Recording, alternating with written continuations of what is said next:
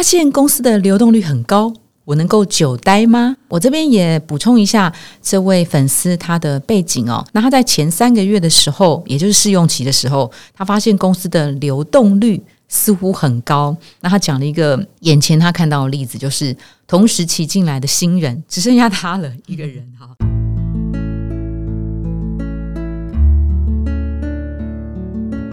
植牙诊所，帮你一生都精彩，从新鲜到退休。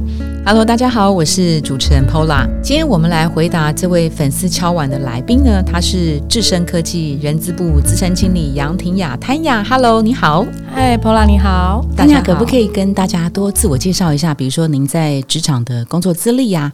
好的，谢谢 Pola。呃，大家好，我是谭雅。那我现在呢，在资深科技工作。那我从事 HR 呢，已经有呃十五年的时间。对，那我担任职涯顾问呢，也有七年的时间。那对我来说，帮助大家在对的位置发挥所长呢，是我觉得最有成就感的事情。那接着我们来进行粉丝敲碗的单元。这是一位求职朋友，他在一零四职涯诊所的网站上提出了这个问题：哎，发现公司的流动率很高。我能够久待吗？好，那这是一位在零售业当人资的朋友，大概二十一到二十五岁，是一个年轻的伙伴。他在求学的时候就有打工，所以他在一毕业的时候呢，哇，就能够无缝接轨，就被录取了。他现在的公司大概是五十到一百人小规模的公司。好，那他刚到职的时候呢，他看到年同事大概年纪都跟他差不多，这是相对年轻啊，三十岁以下的年轻人。那他在前三个月的时候。也就是试用期的时候，他发现公司的流动率似乎很高。那他讲了一个眼前他看到的例子，就是同时期进来的新人只剩下他了一个人 哈。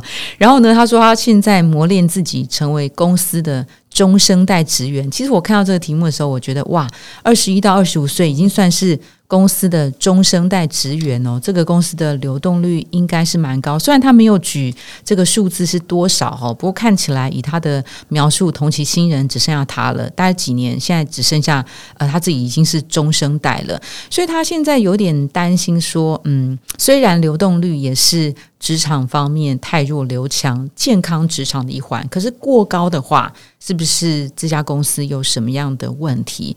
呃，他现在的矛盾点就在于说，他希望自己的第一份工作至少可以做。三年，好，他不太想要让自己身上背着一个呃快快闪族的这个标签，但是他就会想说，诶，这个呃一边完成工作，也一边关注就业市场，好像随时要离开呃这家公司的这个心理准备，他这种念头啊，他有一点点难交代，我到底是。跟别人一样，赶快离开，还是我待久一点？好，这个时候想请问，同样是身为人资前辈的潘雅，你会怎么样来回答这位朋友呢？他的重点是在于流动率很高。呵呵，好的，呃，其实这位朋友他也蛮优秀的嘛，就是在这么对一毕业，然后现在就像刚讲的，已经是中生代了，在流动率这么高的一个公司还可以待这么久，所以代表呢？哎，是不是这家公司他有他觉得还可以学习的地方，他才可以待这么久呢？嗯哼，这件事情呢，我要问，就是也是要回过来问问看你自己，就是这个这位听众你自己，你自己想一下，你既然还可以，你既然可以待这么久，是这家公司是还有什么吸引你的地方吗？嗯哼，那为什么别人？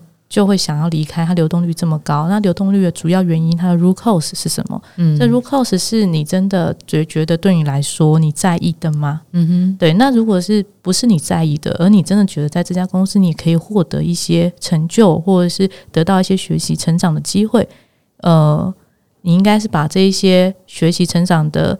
呃，这些经历累积起来，然后帮自己做个整理，然后来看自己在里面还可以再获得成长的机会有多少，再来决定你要不要去做转职。嗯哼，对，而不是因为流动率看到流动率，你自己就哦很害怕、很紧张。嗯，对，因为回过头来看看这个是流动率的 root cause 是不是你在意的，还有你对于你自己在这家公司的成长的幅度。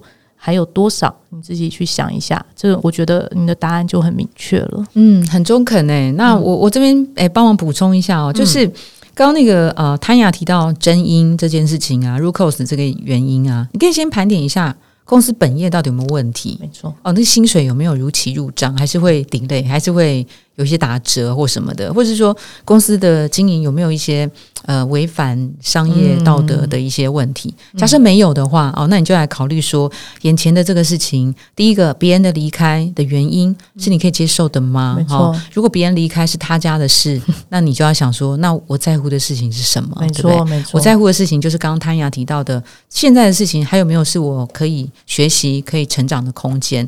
那虽然公司的员工人数的规模五十到一百是一个比较中小型的企业，可是，在中小型的企业，如果时间待得久的话，他其实学到的东西也是非常的多。没错，中小型的东西分工就是没那么细，所以他可能 A、B、C、D、E 全部都要一手包办。那我觉得，在这种小公司历练一阵时间之后，其实。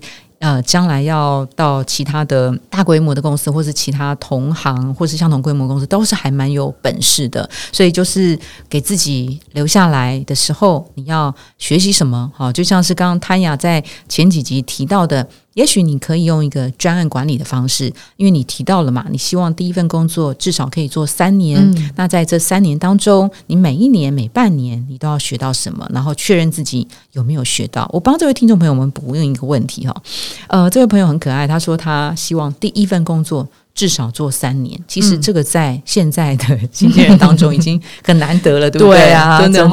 现在比如说，平均第一份工作做十一个月，算是平均值。那我想问谭雅的是，如果低于这个十一个月，嗯，也也许我们最常见的是两到三个月他就离开的这一种。嗯，啊，第一个两到三个月离开，他要不要在履历上写这个经历？然后第二个是。他真的有太多的两到三个月的这个经历之后，再不喜欢他，是不是还是要稍微撑久一下，再来看其他新的机会呢？嗯，这个我要不要写？我觉得我自己觉得啦，哈，还是要写一下，因为就算你不写，我们也是可以看得出来你那个空窗。对，我们还是会问嘛，是是。那问你就会说，哦，没有，就我那段时间怎样？除非你要就是欺骗我们。你你你讲别的事情，你可能会说因为家里因素或什么什么的，我们无法无法 HR 被骗太多了，对对 对，真的真的。可以辨识出来真因是什么，真的没有错。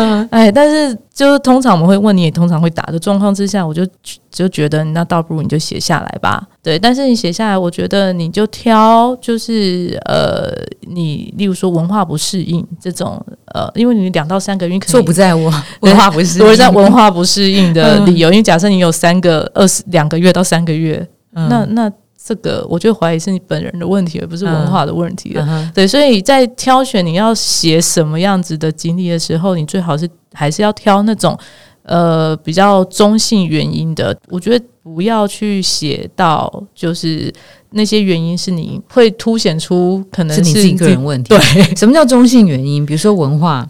然后公司作业流程太繁琐了，对，中性中性原因，呃，或是离家太远，对，我正要讲 离家太远。哦，还还有什么？对，然后或者是哎，另外，因为同时当时应征有另外一家 offer 更更好啊，对不对？蛮好用的，对，但是他可能比较晚 offer 你了嘛。对啊，像这种我觉得也可以，也可以说。我我我被我被问过一个问题啊，就他在非常大的一家半导体公司，我就不讲是哪一家。这位年轻朋友学经历也非常的好，就是典型的台神青椒这样子。然后他进去大概两个多月，他就问我说：“我觉得我文化不适应啊，他想要去别家公司。可是我常会想说，你才进来两三个月，你怎么就知道这家公司的文化？这个理由会不会有点瞎？嗯，我我觉得。对现在年轻人来说，应该是还好，因为其实他们都还蛮。知道自己的状像我有一个朋友，他就发现他真的很不适合金融业，好，因为他可能例如说手机要被管制，然后或者是几点这样，他已经习惯很自由自在，我随时可以去买，对，然后随时随时去买咖啡，好，或是我的我的自己的笔电就可以装 Line 之类，这是已经是他们的习惯的模式。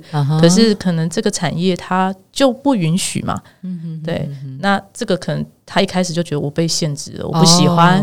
嗯，我觉得这是有可能的。OK OK，所以快闪的几个好用的理由给求职者，第一个是文化的公司的文化的不适应，或者是工作上面真的有一些细节是我没办法接受，就是刚刚讲的，我我就是滑怎么样不行嘛，我就是偶尔会要稍微出去移动一下，对不行。那我觉得这是很正常的哈，这是工作形态的问题。还有就是公司的这个位置距离呃家里是有一点远的。好，今天也非常谢谢潘雅给这位年轻朋友的一些。建议哦，流动率很高，先看这个公司有没有本业上的问题，如果没有的话，再问自己留下来可以学到什么。好，我们非常谢谢潘雅的建议，谢谢您，谢谢，谢谢，谢谢，拜拜。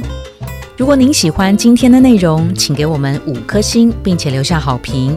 假如有更多的问题，欢迎到植牙诊所的网站来发问。特别想听什么主题，请点击节目资讯栏的连结投稿给我们。